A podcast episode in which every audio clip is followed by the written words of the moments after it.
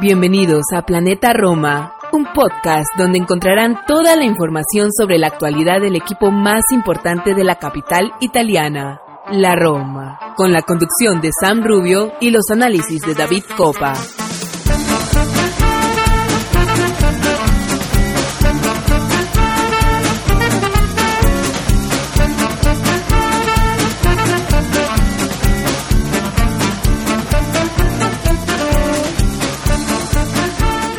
Bienvenidos todos a un episodio más de Planeta Roma Podcast, episodio número 220, el cual empezamos con energía bien cargada, muy arriba. Eh, estamos grabando lunes 4 de diciembre, eh, 9 de la noche, hora de Europa, eh, 3 de la tarde, hora del Caribe de Miami. Estamos eh, esta grabación de unas horas después de la victoria de la Roma, una victoria que se había hecho esperar bastante, eh, en clave Sassuolo-Roma, pues la Roma no ganaba en el Mapei desde el 2018, eh, desde la última fecha de aquel campeonato, eh, un partido no, 1 por 0 con un autogol del ex portero, del que fuera portero de Sassuolo, eh, pegó. Así que una victoria importante, sobre todo para mantener ese la Roma mantenerse, mantenerse en ese tren eh, de la zona champion y una jornada donde eh, el Napoli cae en casa del Maradona ante un Inter que manda un mensaje aún más claro de cara a sus intenciones eh, con el Scudetto y la Roma ancla en solitario en ese cuarto puesto. Así que de este Sassuolo vamos a estar conversando como siempre con nuestro querido Santi Boys. Así que sin más dilación, una pausa y enseguida estamos a buscar los micrófonos de Plataforma Podcasts, episodio número 220, para, para comenzar a analizar lo que nos dejó esta victoria. Así que vamos a una pausa y enseguida volvemos.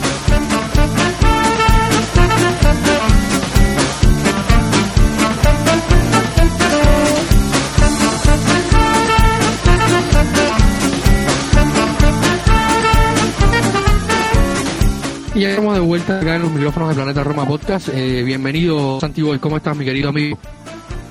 Hola, David. Eh, bien, como tú decías, eh, contento, ¿no? Siempre se entabla una conversación acerca de la Roma con mayor alegría. en el momento en el que podemos decir que ocupamos plaza de, Liga de Campeones, que es el objetivo que, que nos marcamos esta temporada.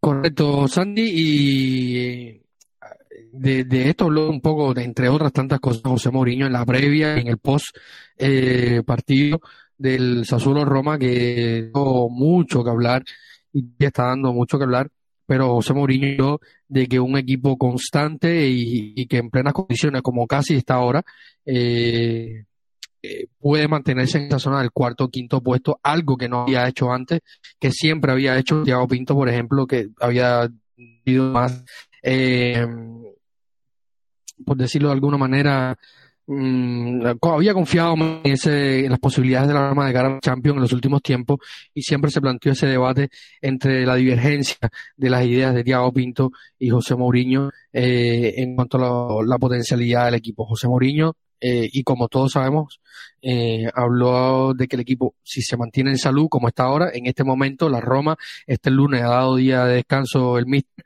por lo tanto, a, partir de este martes se comenzarán los entrenamientos de cara a ese Roma-Fiorentina del Olímpico el próximo domingo.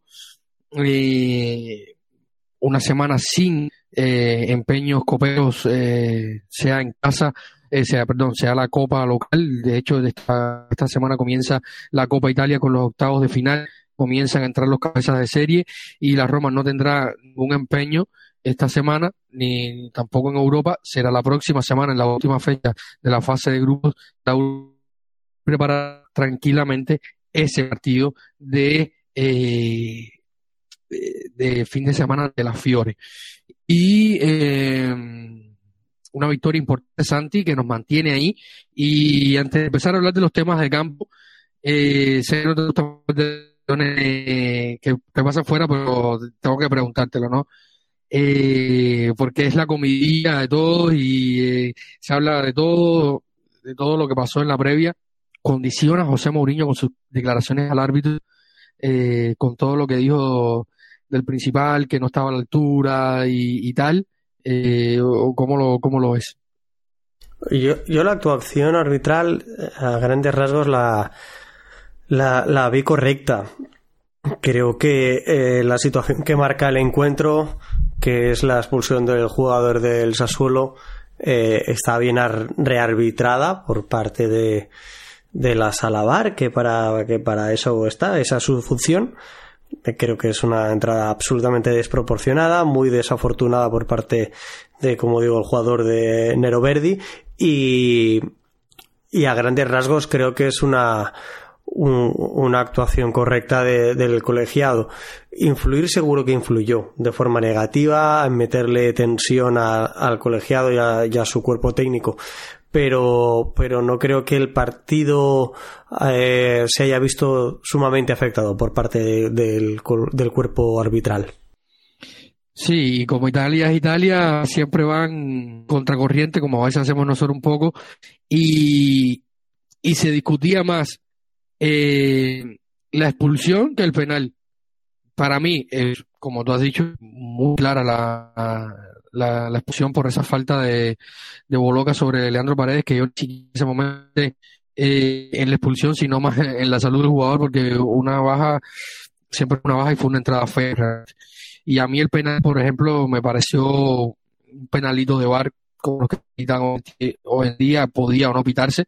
Creo que hay un poco un eh, no sé si no, creo no, no diría que, que Christensen lo, exagera pero sí saca partido de ello de una desatención y un no sé una tontería del, defensor de, del Sassuolo a mí me parece que, se podía pitar ¿no?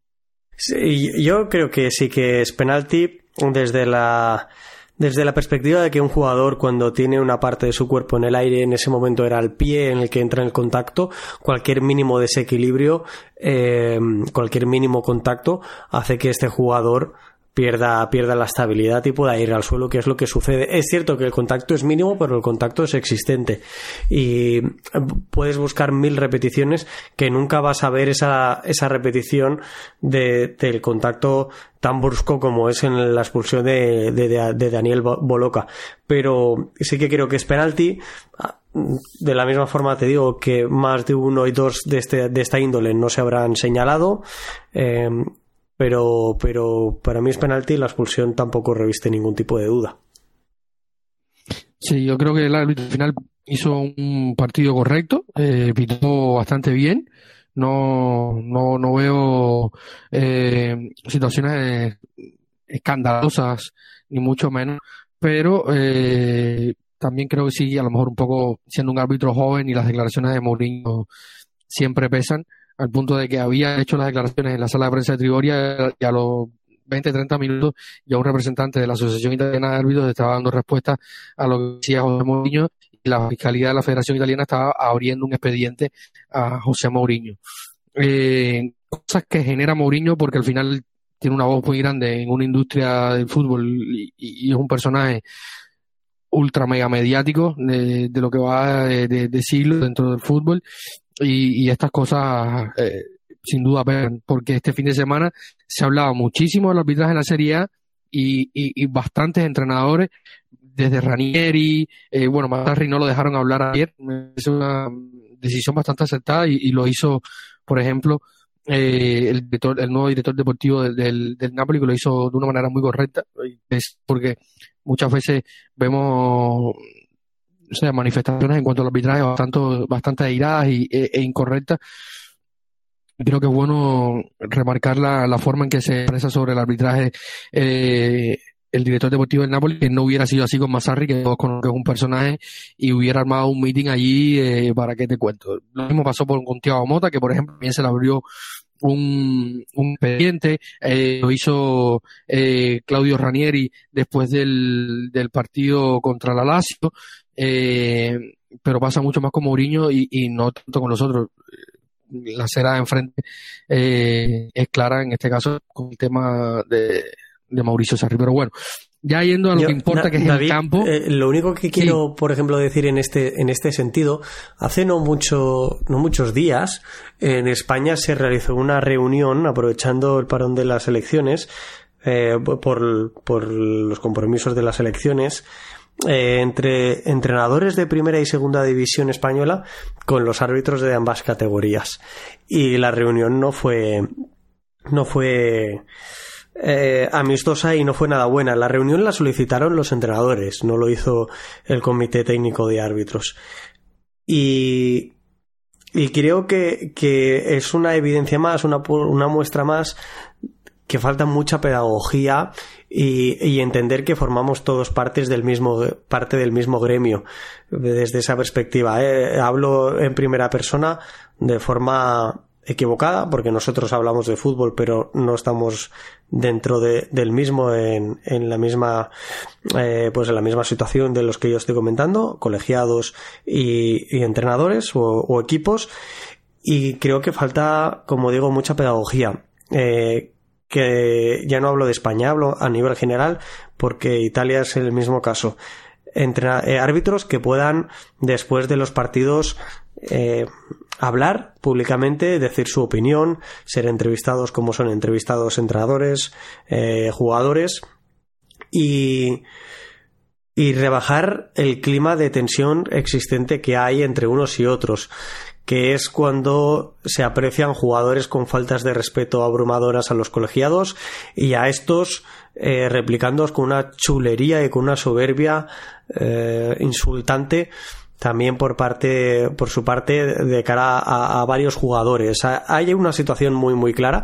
Ha sucedido también siempre en todos los deportes. Pero cómo pesa el brazalete de capitán a, a, los jugadores. Si el jugador que lleva el brazalete de capitán es Francesco Totti o Daniele De Rossi es una cosa, si es Gianluca Mancini es otra muy distinta.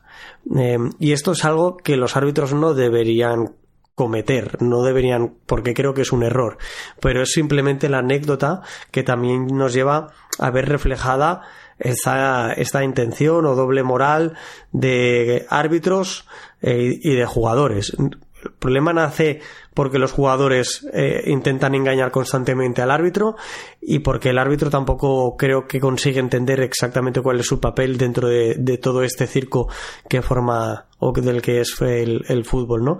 Yo creo que tenemos un largo camino por recorrer y realmente no soy nada optimista con ello.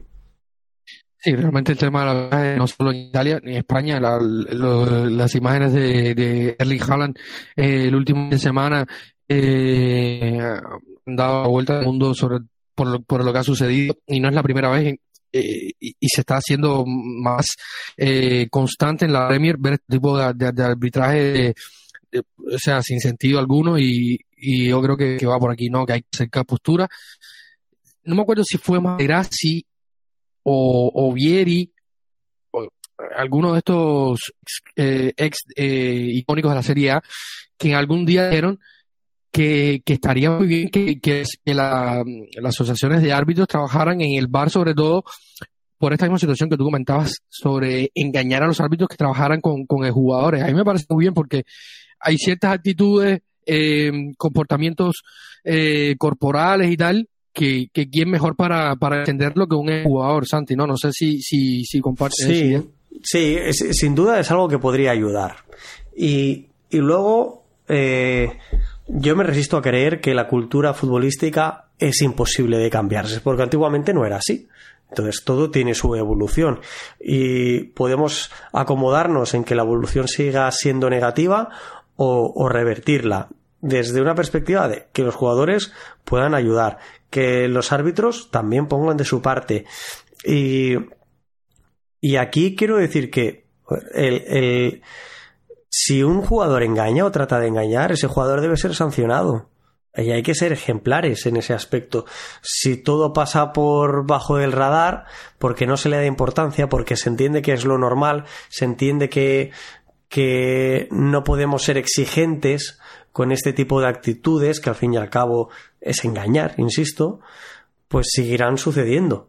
Y, lo que no puede, yo creo que añadir 10 minutos de tiempo, de tiempo extra al final de los 90 minutos no es la solución.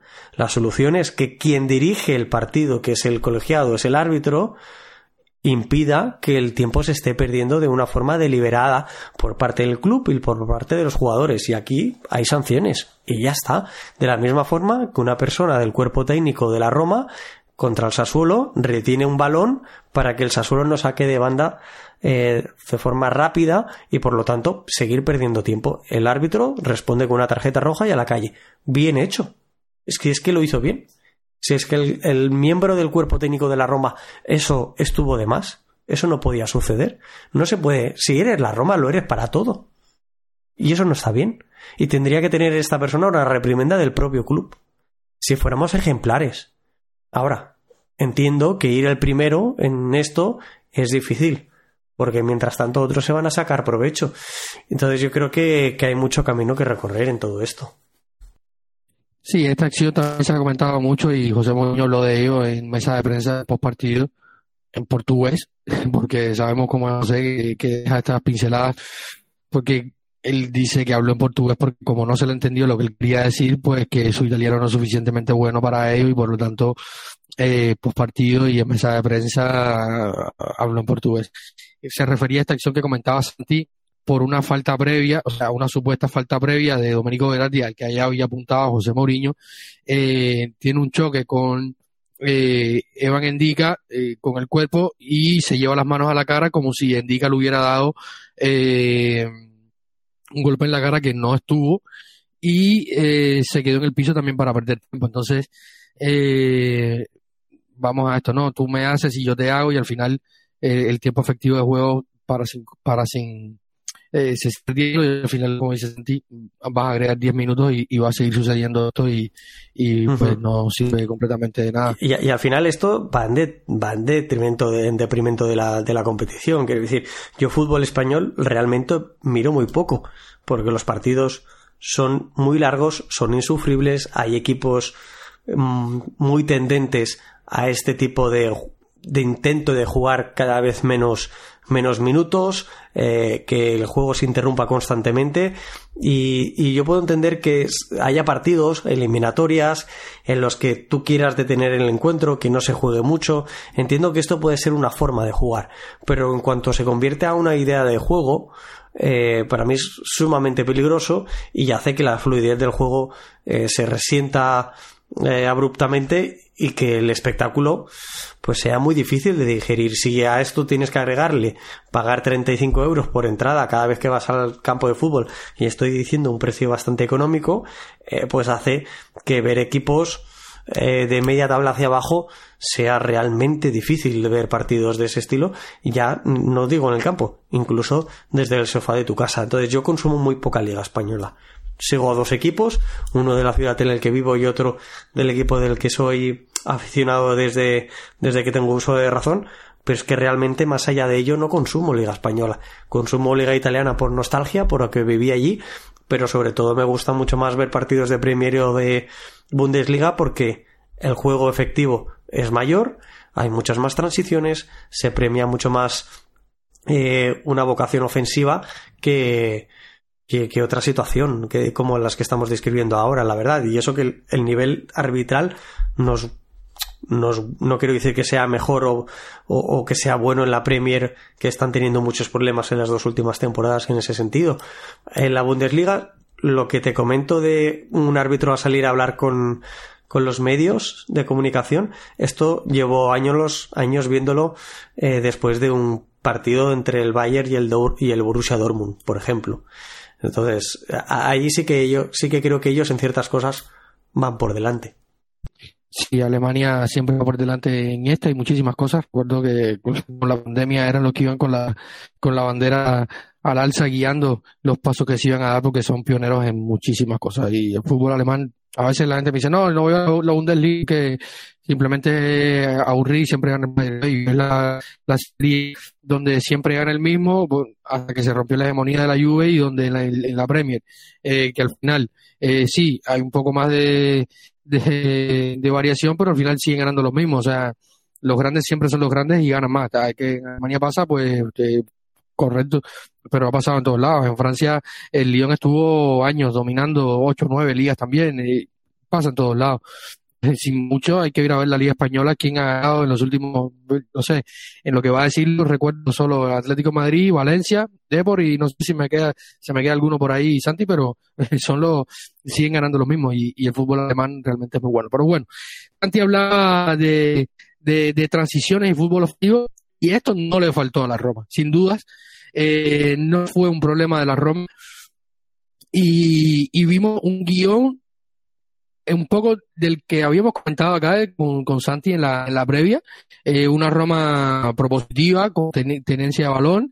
Antes, ayer lo comentaba un poco en Twitter porque se sigue hablando mal del juego de la Roma, esta Roma no juega nada, no tiene idea, no nada, y, y yo simplemente, mientras más veo la Roma con el pasar de los días, más me parece una Roma con una idea, que ya en algún momento hubo una idea, pero es una completamente diferente, más propositiva, más atractiva, lo que simplemente entre eh, un concili que parecía Buffon del Parma o, los atacantes de la Roma que parecían los del Livorno, con todo el respeto, el Livorno que en algún momento tuvo grandes delanteros como, como el Bomber Lucarelli, eh, pero la Roma creó incluso antes de la expulsión. O sea, el, primer tiempo de la Roma, Santi, tú que eh, manejas unos números más, más eh, fieles que los míos, o sea, duplicó, creo, en pases, en pases al Sassuolo, eh, llegó más a, la portería, lo que el Sassuolo, por ejemplo, tiró más al arco, lo que la Roma tiró, pero tiró mal, tiró fuera y cuando tiró entre los tres palos se encontró con un Sili por ejemplo, la primera parte sacaba con una gran acción de la Roma, indica Lukaku, Lukaku Dybala, Dybala al 90 y, y Consigli parecía que tenía 20 años y que era el mejor portero del mundo, porque esa no la tapaba casi nunca. Porque Consigli, como decíamos aquí en la previa, eh, con los pies se defiende, pero vamos, que con la edad que tiene y, y que yo, vaya, me atrevería a decir, Santi, que es uno de los mejores partidos que le he visto a Consigli en la Serie A y pocos no tienen. Debe tener unos buenos 350 partidos en Serie A, si, si, no estoy, si no estoy mal. Pero vi una Roma en primer tiempo para, para dividirlo por partes, antes y después, porque fueron dos, dos tiempos completamente diferentes, donde una Roma propositiva, con ideas que lo intentó, pero me sigue eh, faltando algo y vamos a hablar primero de lo positivo y después de lo negativo. Eh, Santi, ¿lo viste así y, y, qué sensación te dejó más allá del gol? A mí el gol realmente la sensación que me dejó fue una sensación de molestia y de impotencia de ver que Berardi se movió solo por la frontal del área, recoge un balón y después centra, dispara, erra para un balón que cruza todo el área entre cuatro o cinco jugadores, donde Evan Enrique es el único que hace un intento por contarla, hasta que llega Manu Enrique para definir eh, ese 1-0. Bueno, mira, por partes, eh, David, lo de, lo de Consigli, antes lo pongo a caer de un burro hace unos días en el programa y antes se marca el partidazo contra nosotros. Y ya me pasó algo similar el año pasado cuando dije que la Cremonese no iba a ganar su primer partido de la temporada contra la, ante delante de la Roma. Y, y luego me la llevé en, mi, Siempre eh, aquí en España se dice que si no quieres caldo, dos tazas. Pues esto es lo que me ha vuelto a pasar con Consigli. Eh, me preguntabas. Vamos a evitar esta tendencia a partir de ahora, así que cuidadito con los comentarios que vamos a hacer en la previa. Bueno, mm. eh, vamos tenemos previsto grabar una previa con la Fiora, así que Santi no va a estar, así que eh, eh, no, vamos a tener un gran partido del arquero. Mira, me, preguntaba sobre, sobre el número de pases. en el primer tiempo, eh, Sassuolo hizo un total de 158 pases por 339 de la Roma. Además, la Roma con bastante más precisión, sobre todo eh, eh, en los cortos, con un 87% eh, del total, 295 de, de los 339. En centros, para que nos hagamos un poco una idea de por dónde se estaba moviendo el partido, ¿no? Aunque si los que estáis escuchando lo visteis, pues poca duda tendréis al respecto, pero el Sassuolo solo llegó a meter un centro lateral en toda la primera parte, la Roma 17. Cierto es que tan solo tres encontraron un rematador, por malo que sea o por deficiente que fuera, eh, solo tres encontraron remate de esos 17. Pero ya hablaba las claras de, cómo se estaba moviendo el, partido. a nivel general, incluso eh, en las áreas de juego se jugó principalmente en, en, el centro del campo un 45% del tiempo y un 32% del tiempo en campo del Sassuolo. Eh, o en el, en el, último tercio de campo en el que atacaba eh, la Roma. Esto es una tendencia muy clara que hemos visto revertir durante las últimas semanas y lo hemos venido hablando. Y es una cuestión para mí de mantener la identidad. Se ha decidido jugar de esta manera y creo que se ha decidido en virtud de los jugadores que habitualmente no tienen problemas físicos y por lo tanto te condicionan las alineaciones y se intenta extraer jugo de jugadores como Llorente, Endica, Paredes y Dybala, jugadores que con balón son muy buenos y te ofrecen un valor añadido extraordinario, pero que defensivamente eh, están bastante lejos del Matis de la temporada pasada o del, del Smalling de la temporada pasada porque está, no lo hemos disfrutado, ¿no? Entonces hay que jugar diferente porque tienes jugadores diferentes. Y, aprovecho para meter el, el matiz de, de valorar y poner en liza eh, lo que está, el trabajo que está haciendo Mourinho y su cuerpo técnico. Mourinho siempre se ha, caracterizado por ser un entrenador más de un corte defensivo y vertical en transición. Lo que hemos venido viendo los dos primeros años en la Roma, probablemente mucho más maximizado en la Roma por la ausencia de calidad ofensiva, pero que ahora mismo le está dando un giro de volante muy poco habitual en su carrera profesional. Esta Roma está intentando ser mucho más protagonista con balón y jugar los partidos en campo rival. Esto no es una tendencia, voy a decir, eh, pues habitual, eh, por ser redundante en, la etapa de Mourinho como entrenador. Y ahora lo estamos viendo y obedece a las características de los jugadores que, que tiene la Roma. En un primer tiempo 69% de la posesión para la Roma por el 31 restante del Sassuolo que solo tiene eh, un 0,10% de asistencia esperadas, pero eso sí, un 0,78 de goles esperados, bastante más que la Roma, doblando a la Roma. Las jugadas de peligro que conseguía hacer esa transición el Sassuolo, pues evidentemente eh, tenían su, su, fruto porque eran, eran mucho más claras y, a la postre pues se puso por delante en el marcador durante los primeros 45 minutos y eso es lo que refleja esa estadística de los expected goals. Sí, porque tuvieron la oportunidad con el danés que se quedó frente a, a de frío contra Rui Patricio, por suerte eh, le, mandó, le pegó con, con la chancleta, como decimos acá, y, y envió directo a, a un disparo muy pobre. Eh, Santi, eh, hay que hablar porque el juego se define ahí. Eh, tú hablas de, los centros, no puedes que el Sassuolo haya tirado un centro y haya sido bueno, la Roma ha tirado 17 y han sido solamente tres buenos. Yo creo que había mucha potencialidad en un partido donde se encontraron las bandas para para ver que o sea, me acordé de ti hoy en la mañana te iba a escribir, pero eh, estaba eh, fuera de casa haciendo algunos, algunos deberes y, cosas y escuchaba como siempre eh, Teleradio Estéreo y en, uno de los programas de la mañana estuvo invitado eh, un colegamento que dice una, una, una invitación eh, Gaetano de Agostino, algunos de los más viejos eh, se acordarán, canterano de la Roma, exjugador de la Serie A, eh, como pasaba por el Udinese y tal. Eh, a mí un jugador que cuando empezó a despuntar en la Roma me parecía muy interesante, pero al final nunca se pudo ser compuesto en el primer equipo como es habitual eh, con las generaciones pasadas. Y, decía algo que tú habías comentado ya hace unos episodios, no recuerdo si fue el pasado o el antes, o el antes pasado. Y él, o sea, siendo compañero o ex compañero de profesión, hoy, hoy en día tiene una academia de fútbol y dijo, y dijo estas palabras. Si la Roma hubiera tenido un lado izquierdo eh, de perfil zurdo, donde tuviera que tener menos tiempo en los controles, la Roma hubiera ganado, hubiera ido al descanso ese partido probablemente 2 a 0. Y claro que además tirara buenos centros. Es que... entiende la referencia? Sí, claro. Es que, es que Leonardo Spinazzola eh, falló la mitad de los centros que intentó. Y, eh, ojo, la estadística contempla que sean rematados.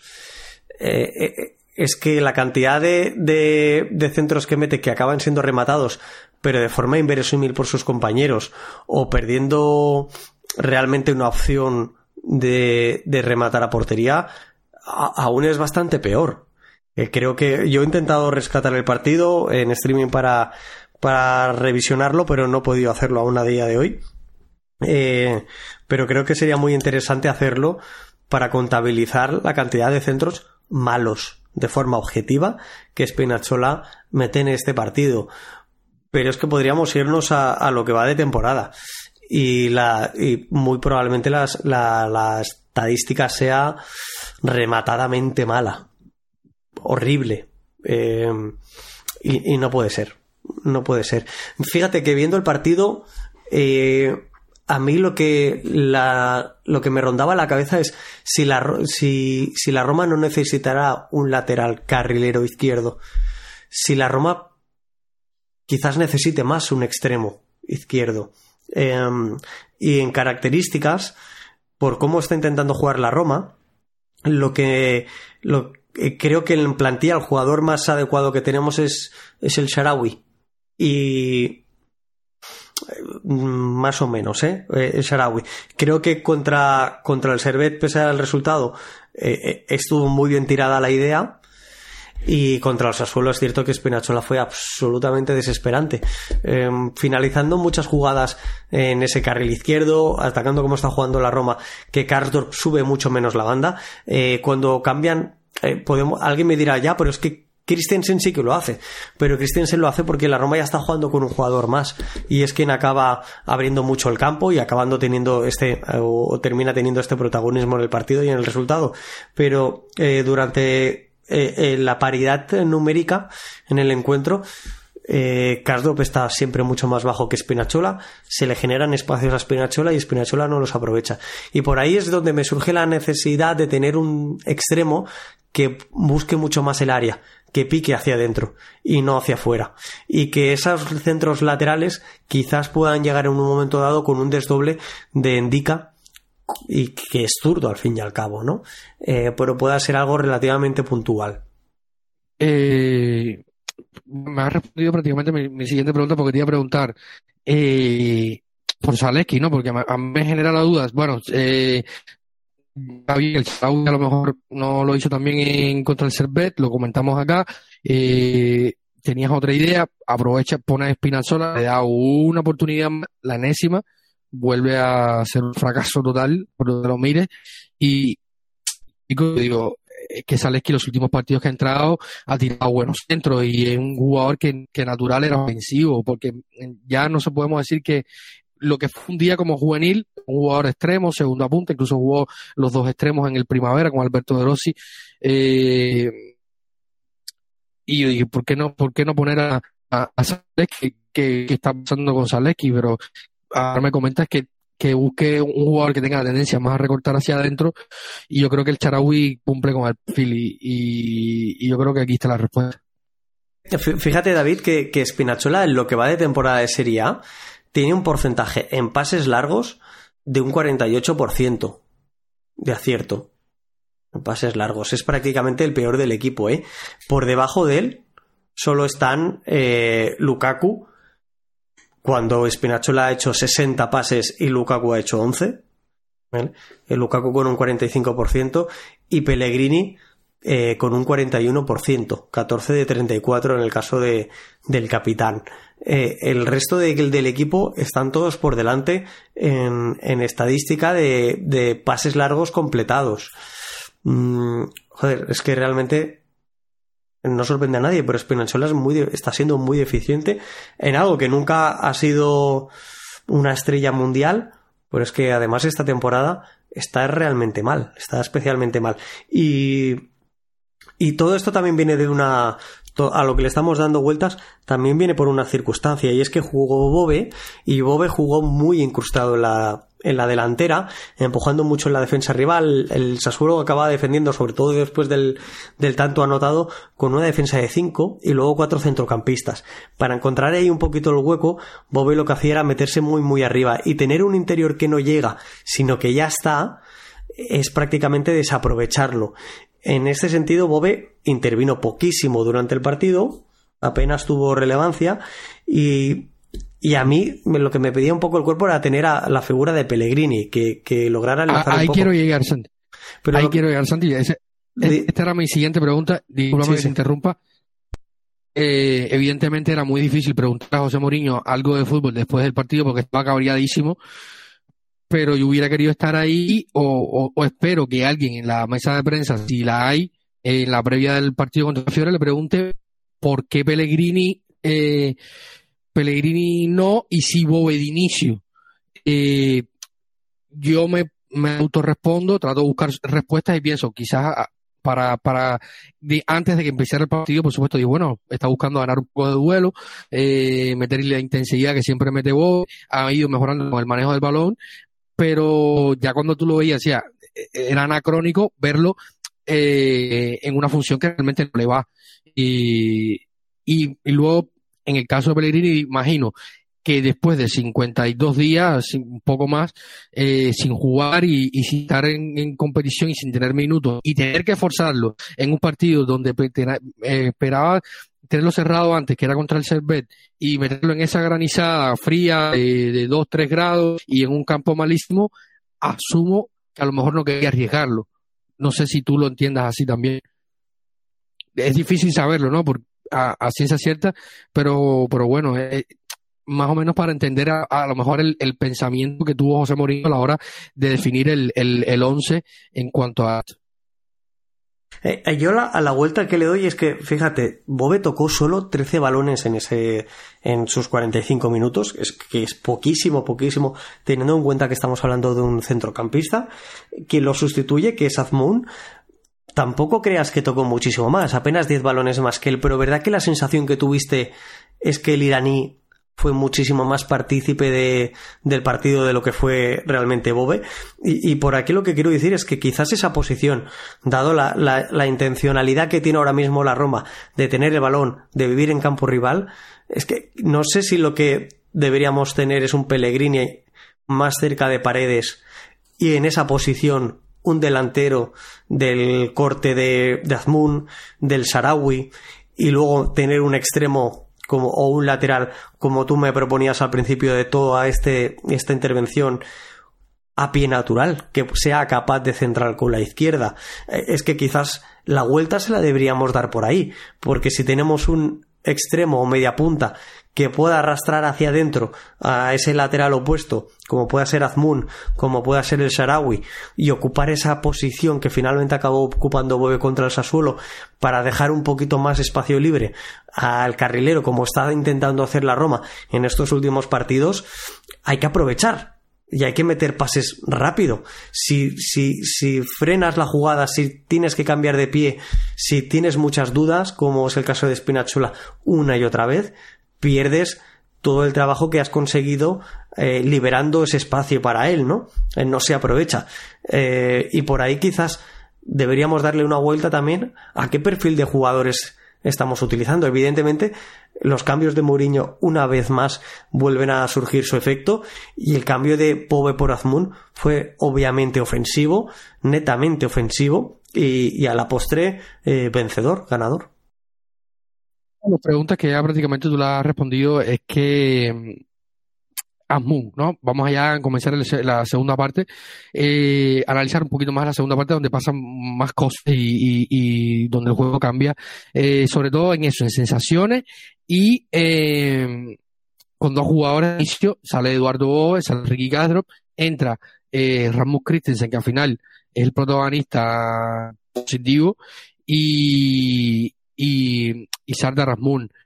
Para mí, antes que lo mejor jugador del partido fue Pablo Dybala, que los fallos contra el Servet lo, lo, pusieron on fire, porque hizo un partidazo, apareció por toda la zona del campo y, terminó jugando casi como un extremo por derecha, cubriendo ya de, espacio en ese costado derecho, aprovechando ese, ese espacio enorme que tenía ahí solo, y, incluso antes ya de, la expulsión de Bologa. Y la pregunta es, eh, Santi, ¿cómo lo entiendo yo? Eh, la, la sensación que me da a mí de con Mourinho y Asmun es que salvando las distancias y los roles, perfiles y, tal, es que veo a Asmun recorriendo un camino quizás pudiera ser ese camino que perdimos un día con Henry Mkhitaryan. O sea, hay mucha diferencia, pero al menos en base eh, ofensiva, ocupación de espacios de, afuera hacia adentro, de adentro hacia afuera, la asociación, eh, eh, la, jugada del, pase a, a, a, Romelu Lukaku, que increíble el fallo que tiene Romelu, pero bueno, no, todos los partidos pueden hacer gol ni todas las puede fallar. yo creo que podía haber hecho algo más, pero bueno, yo estoy desde, casa. Y, y luego esa jugada donde mismo viene corriendo desde, desde, desde, hacia, atrás, se centra, la mata con el pecho y después remata un poco cruzado, tuvo otra posición. O sea, la sensación, o sea, me, recordó, me hizo un flash a, a, lo que al jugador que hizo Mourinho con Henry Mkhitaryan, que disfruta hoy el Inter, que ese, ese Mkhitaryan que disfruta hoy el Inter, que, casi nunca le falta a Simón Inzaghi. Creo que si lo ha dejado dos veces fuera ese medio campo con Cajanolu, Valera, Varela y, y Merquitarian, ha sido muy pocas veces, pero ese jugador que disfruta hoy, Simón Inzaghi, lo, creó José Mourinho. Y es la sensación que me da un poco que, a lo mejor pudiera ser un camino a recorrer con, con Moon, aunque es un poco más difícil, Merquitarian me parece un, un top player. Eh, entiendo por dónde vas y, y, ojalá, ojalá sea así. Eh, yo es que considero que jugadores como Kitarian que... Gitarian, porque es con J, le pregunté a un, a un armenio justo esta semana sobre la pronunciación de, de Gitarian. Tienes un amigo armenio y un amigo georgiano. Como me saques un amigo y me digas que, que sabes cómo se dice Ginchiti, ya ahí sí. todo llegará, todo llegará. Pero pero, pero la verdad que, que, mm, bueno, son jugadores distintos. Yo, yo considero que jugadores que pueden estar medio, voy a decir de vuelta, en, en la Premier League, eh, en la Serie aún tienen muchísimo que decir, como es el caso del Armenio, como es el caso de Smolin, y, y me quiero, y, y quiero ya que me quiere llevar este razonamiento a que si finalmente Eric Dyer aterriza en Roma nos pueda dar un buen rendimiento, pero pero la realidad es que son jugadores muy distintos, pero entiendo lo que quieres decir. Azmoun es muy móvil y puede darle en tres cuartos de campo, muchísimo más limitado geográficamente que en Gitarian, eh, puede darle esa versatilidad al ataque de la Roma que nos está haciendo falta últimamente. La verdad es que sí. Eh, lo del armenio en el Inter, es que a, mí es el jugador que más me ha dolido perder en los últimos probablemente cinco años, cinco temporadas. Yo desde la salida de Allison creo que el que el siguiente que me acaba tocando más es es Mkhitaryan porque porque es un jugador absolutamente total que te puede jugar en muchísimas posiciones o en todas las posiciones del centro del campo, que tiene innumerable cantidad de recursos y de registros de pase, eh, que bueno, pues ahí está, en la mejor plantilla del campeonato y, creo que nosotros echándolo muchísimo de menos, la verdad. Y con Azmun, la sensación que tengo yo, y, te pregunto a ti David por ella, es que le ha comido la tostada a, a Velotti. Porque siempre que hay una opción entre unos y otros, yo siempre pensaba, yo tendía a pensar que debido a que Velotti jugaría Europa League y Azmun no puede, por ahí se explicaba que, que Azmun saliera a jugar y Velotti no, pero la realidad es que Velotti tampoco está jugando en Europa League, eh, o al menos no de forma destacada. Por ahí eh, te quiero preguntar también a ti cuál es la, sensación. Si crees que el, iraní le ha ganado, le ha ganado la posición de, suplente o primer suplente en la delantera al italiano. Eh, yo creo que hay un poco de todo, ¿no? La calidad técnica de, de Afun, yo creo que, que, está sobre la mesa, la hemos visto todo, un jugador que, que, además que se asocia, y, y, y, creo que esto hay que premiar también, o sea, hay que alabar a José Mourinho, que no está eligiendo jugadores por, mm, y creo que nunca lo haya hecho tampoco, pero eh, no elige jugadores por, por empatía, ni tal, aunque es una palabra que uso mucho. Eh, creo que está eligiendo jugadores en eso, eh, en cuanto a eso que tú mencionabas antes y hemos venido hablando en los últimos episodios, y es en, función a potenciar el juego que se está poniendo en, práctica. Y yo creo que, que Asmun es un, tipo que te potencia más esto y luego que también tengo la sensación de que Velodi es más el recambio de, Lukaku y ser el, el, recambio de Lukaku en la Roma, en el Inter o en eh, la, no sé, en la China popular, mm, es quedarte prácticamente sin minutos porque Lukaku viene a todo porque en una meta que es estar al, al tope 100% para lo que puede ser su última Eurocopa o, una de ellas con Bélgica y, va a querer llegar al 100% y jugarlo todo. Entonces creo que hay un poco de, un poco de todo y, una de estas eh, o sea, son las situaciones que veo ahora mismo sobre la mesa, ¿no? Un poco que Lukaku lo tapa y otra que, que Asmun le ha ido recorriendo el, le, ha ido comiendo la tostada. Y luego, ojo, porque José Mourinho le ha pedido, o sea, no, no ha pedido, sino que ha dejado entrever de que algo se va a hacer en cuanto a la posible inclusión sea de Christensen y de Asmun, perdón, de cara a, la próxima lista de la UEFA, o sea, la, ahora la UEFA en enero, después del mercado, se puede variar la, la, la lista europea. Habrá que ver cómo se la arregla um, Tiago Pinto, el departamento económico y, y burocrático de la Roma, eh, para hacer algún movimiento eh, en cuanto a lista, porque los parámetros son son muchos y, y, nada complicado y nada sencillo, bastante complicado. De hecho, es bastante el transfer balance y, esto que ya alguna vez lo, hemos eh, hablado acá. De hecho, dijo José Mourinho en la previa del, del Sassuolo Roma, cuando le preguntaron en sala de prensa en Trigoria sobre eh, de cara al mercado y él dijo que era bastante difícil, que lo mismo, pues fichaban un jugador y, les pasaba lo mismo que no podían incluirlo en la, en la lista UEFA y entonces esto es bastante delicado, pero, pero no dudo tú que incluso lo cambie. Pues, pues podría ser, podría ser. Eh, yo, yo veo más posible ese cambio en, el costado con Christensen y, quizás Chelik, eh, pero, pero habría que ver si, si la Roma es capaz de generar cierto espacio salarial ahí para, para incluir a uno de estos, de estos dos jugadores eh, no sé si en detrimento de, de otro o no, porque hay que recordar que, que Kumbula se recupera y, y, hay que evaluar si, si tiene que entrar Kumbula o no en, en esa lista. Eh, y luego está el melón de, de, de también, ¿no? Por ahí.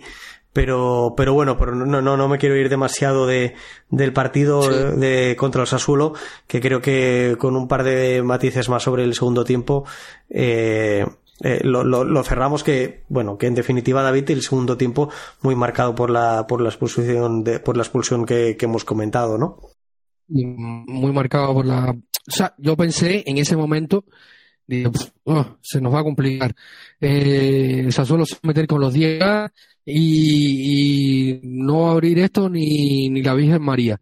Y por suerte José Mourinho se inventó el cambio. De Ramos Christensen que ha entrado al partido de una manera brutal. Eh, parecía Cafú y no Ramos Christensen, porque hizo una segunda parte, o sea, la segunda parte de un carrilero de primer nivel que necesita la Roma.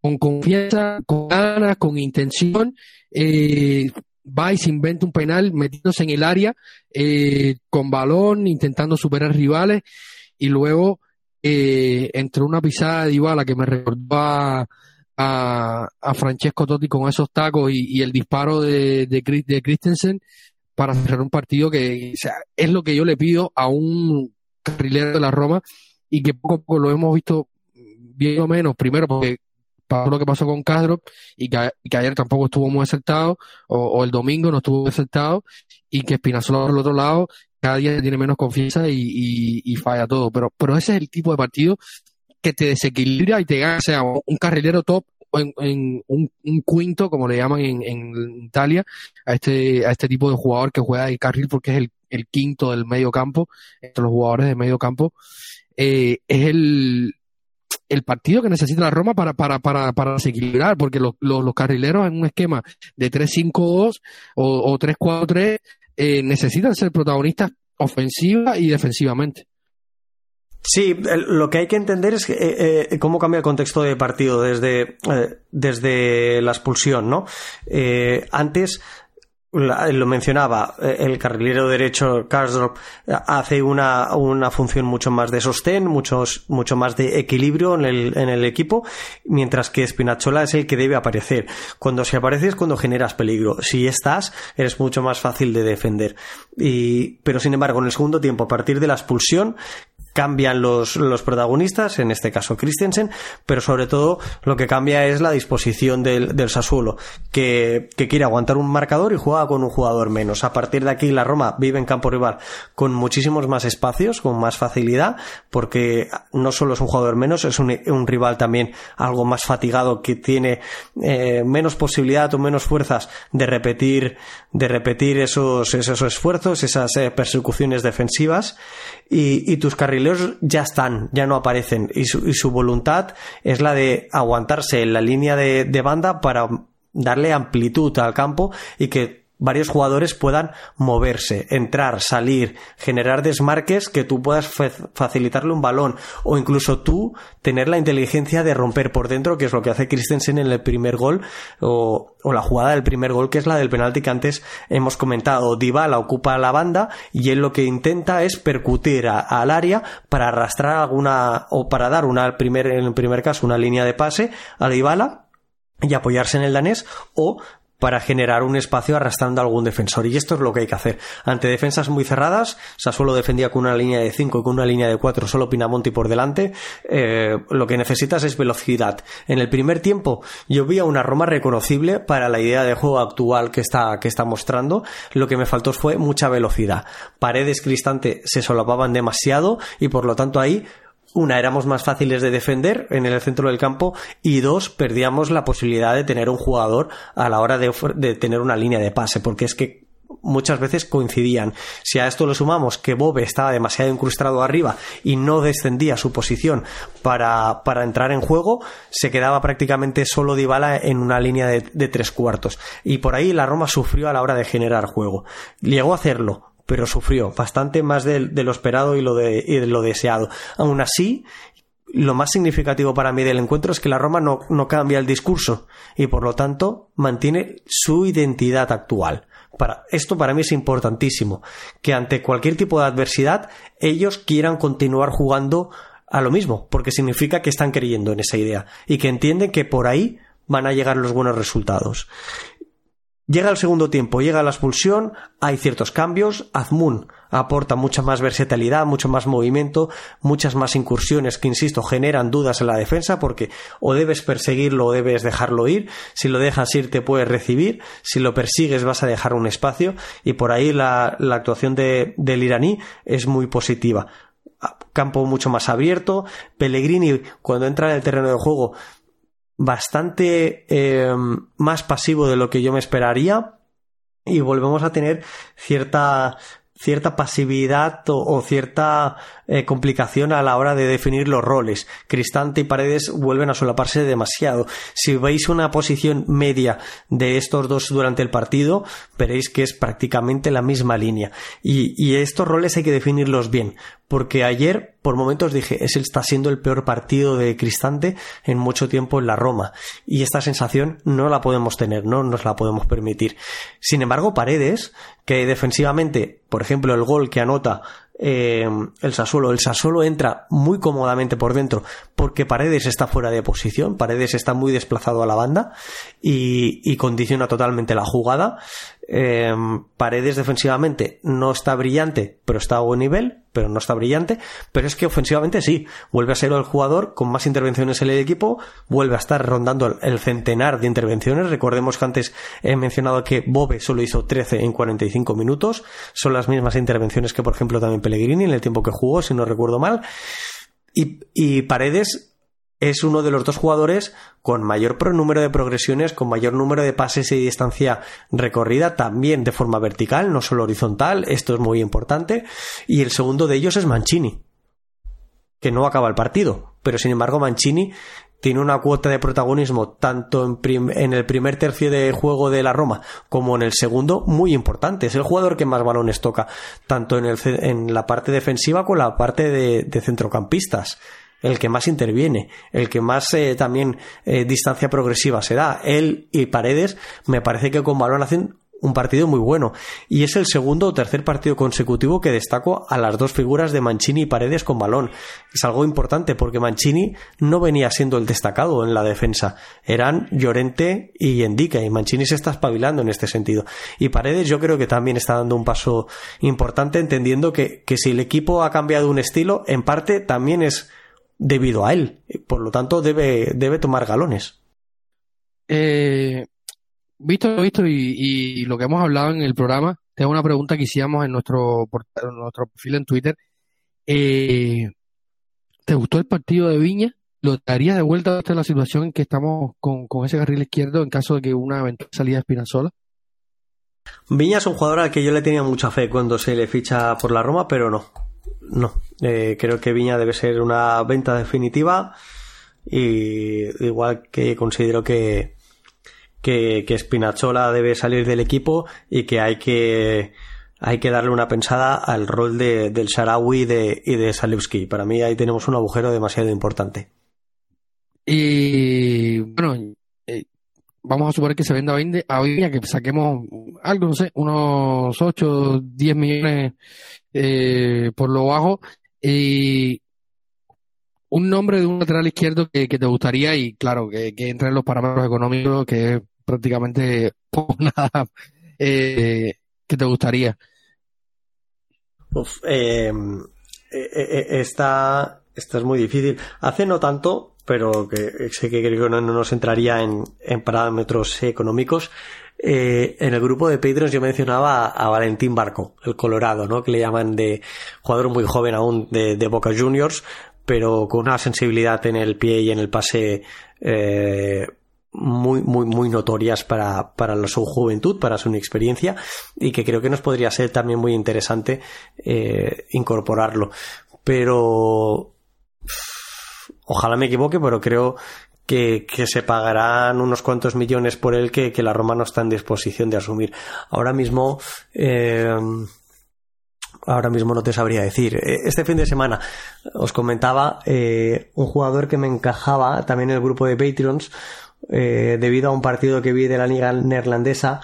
Saibiri, el jugador marroquí, solo 22 años, que está haciendo en esta segunda temporada como profesional con el PSV, está haciendo muy buena temporada y, y, me encajaba un poco en el rol que antes te comentaba de ser jugador de media punta por el lado opuesto al de Dybala, ese rol que ocupa Pellegrini, eh, ocupó en este último encuentro Bobe, y por ahí me podía encajar este tipo de jugador también, que era muy físico, de mucha llegada, arrollador, eh, calidad técnica individual en el desborde, por ahí me podía encajar este otro jugador, pero en el lateral izquierdo, ahora mismo, sinceramente, no me viene ninguno a la cabeza. Colo Barco es un jugador que a mí me encanta también. Es, agradable a la vista, pero creo que, por ahí me decía nuestro querido Maxi Frigieri, eh, uno de los capos de periodismo de Argentina y, uno de los, de los jefes de la redacción del diario Le, que se iba a la Premier. Muy probablemente al sitio, así que vamos a ver, es lo que dicen las últimas informaciones.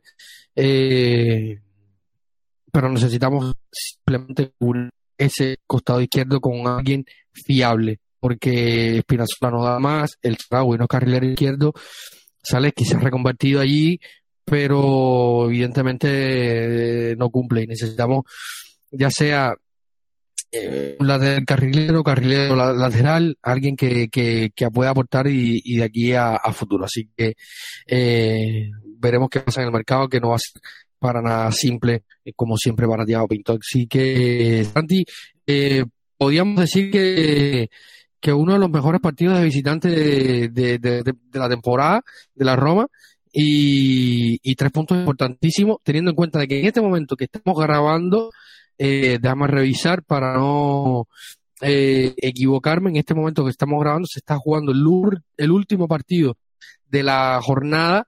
Eh, en el Olímpico Grande Torino. El toro de Iván Juric está ganando al Atalanta de Gasperini dos goles por cero, gol de Duan Zapata a los 22 minutos y gol de del ex Roma Antonio Sanabria, eh, lo que es una buena noticia para la Roma, porque es un rival directo que se descuelga, se queda con 20 puntos el conjunto de Perini, 22 el Boloña, 23 24 Napoli, 24 la Roma, Milan con 29, Juventus con 33 y Inter eh, de Milan con 35 eh, para luego enfrentar a una Fiorentina que está por delante, eh, la Atalanta, evidentemente, y que un punto por detrás de la Roma y que puede significar muchísimo. Creo que son una victoria positiva y que tres puntos aún más positivos para seguir en esta zona alta de la tabla. Eh, sí, sin duda alguna. Yo no sé si diría que es el mejor partido como visitante de la Roma. Sí que me gusta mucho y, voy a insistir nuevamente en esta idea que, la Roma continúe eh, con este tipo de juego, que quiera ser insistente, que quiera seguir trabajando en ella. Creo que es muy positivo el partido desde esa perspectiva. Creo que se nota muy clara la, tendencia y la voluntad del cuerpo técnico y, y a partir de aquí haber conseguido remontar, como otras tantas veces ya se ha conseguido esta temporada, pero desde una perspectiva diferente. Esta remontada no llega a base de grinta, que se dice en italiano, a base de coraje, a base de corazón. Eh, también hay una voluntad lógica y evidente de, remontada, pero llega en base a un juego. Y, creo que esto es muy importante para el equipo. Y, y ojalá sea o represente un punto de inflexión, porque el calendario que, nos, que se nos viene encima es, es muy, muy, muy, muy, muy difícil. Tú ahora mencionabas la clasificación, pero con varios de esos equipos que has mencionado, prácticamente la totalidad de ellos, vamos a disputar un partido en el mes de diciembre y mes de enero porque el próximo es la Fiorentina, pero luego jugamos contra Napoli, contra Juventus, contra el Bolonia, contra el Milan, contra Atalanta. Eh, estos son los próximos rivales hasta que creo que cerramos todo esto contra un Elas Verona. Eh, eh, este rush final de, de, primera vuelta es realmente difícil y creo que, que es una remontada muy significativa para la Roma, insisto, ojalá sea un punto de inflexión, pero que hay que, que esta semana, que sin partido entre semana, nos tiene que servir para, para trabajar en algo que creo que, que le va a hacer mucha falta durante los próximos encuentros con, con rivales de mayor envergadura, como puede ser la, presión tras pérdida. Creo que el, equipo tiene que mejorar muchísimo en ese aspecto, en cómo está posicionado cuando pierde el balón y cómo es capaz de achicar. Si queremos sufrir menos en transiciones, hay que presionar mejor después de perder un balón en campo rival. Sin duda alguna, Santi, tú lo mencionabas y, y viendo la tabla nos enfrentaremos en los próximos días, porque ya no son meses, son días, lo que queda de diciembre y el inicio de, del mes de enero, como ya lo hemos hablado varias Juventus, Milan, Napoli, Fiore y Bologna, hasta terminar esa seguida de partidos con Gela Verona, que, que, está por debajo de la tabla, y también nos enfrentaremos a Atalanta. Un partido contra Gela Verona que, según las últimas informaciones, podría suponer el regreso de Daniele De al Olímpico como entrenador del Gela Verona si eh, eh, con una consiguiente cambio de propiedad porque el actual dueño del Gela Verona estaría vendiendo el conjunto Scalieri así que mm, quedará a ver. Eh, así que nada Santi llegamos al final del episodio. Muchísimas gracias a todos. Gracias a todos por llegar hasta el final de este episodio número 220 de Planeta eh, Roma Podcast. Recuerden que, por favor, compartir, comentar, eh, dejar sus opiniones en cualquiera de las plataformas que nos escuchen. Eh, se nos ha ido muy rápido el programa y no hemos tenido tiempo de saludarlos. Un saludo a todos, a, todos los países de, América Latina, Europa y del mundo. Nos escuchan hasta en, Irlanda, Santi. Ahorita nos mandaban, un, estos días nos mandaban un saludo desde Irlanda. Eh, por allá nos escuchan también. Saludo a México, eh, Costa Rica, Colombia, Panamá, Nicaragua, Argentina, España, en todos estos países, Estados Unidos, una gran comunidad latina y nos escuchan muchísimo allá. Un saludo a todos nuestros Patreon y muchísimas gracias a todos por apoyarnos. Y recuerden que si quieren eh, formar parte de esta comunidad más activa de Planeta Roma, que son Patreon, los suscriptores de pago, los que nos ayudan a que este proyecto siga existiendo y poder eh, mantener nuestro podcast y mantener nuestra web planetaroma.net activa y con información diaria, simplemente tienen que ir a patreon.com slash planetaroma y allí encontrarán la forma de suscripción que va desde un dólar hasta los tres dólares de otra manera descargarse el app de Patreon en su dispositivo móvil y simplemente eh, en el buscador poner Planeta Roma. Así que muchísimas gracias a todos por escucharnos compartan, den like, den sus opiniones y nos estamos viendo a la vuelta de la esquina. El próximo viernes estará saliendo el episodio 221 2 al 21 como esa estrella que tenemos nosotros, que hizo un gran partido eh, contra Sassuolo, demostrando esa calidad técnica. Y como decía Santi, a mí hay dos pasajes de, del partido que me recordaron a, a, la, a la Roma de antaño y uno es José Mourinho dirigiéndose la grada que me recordó a Capello en San Siro y el otro el taco de, de, de Pablo Dybala que me recordó un poco a, a, nuestro capitán. Así que gracias a ti, gracias a todos por no, Santi. Gracias y encantado. Hasta la próxima. Así que nos vemos la, la, en las próximas horas. Eh, prácticamente. Así que buena semana y nos estaremos escuchando el viernes para hablar de ese Roma Fiorentina en el Olímpico que estar como siempre sold out. Y como siempre también le decimos acá, recuerden que siempre lo más importante es Forza Roma.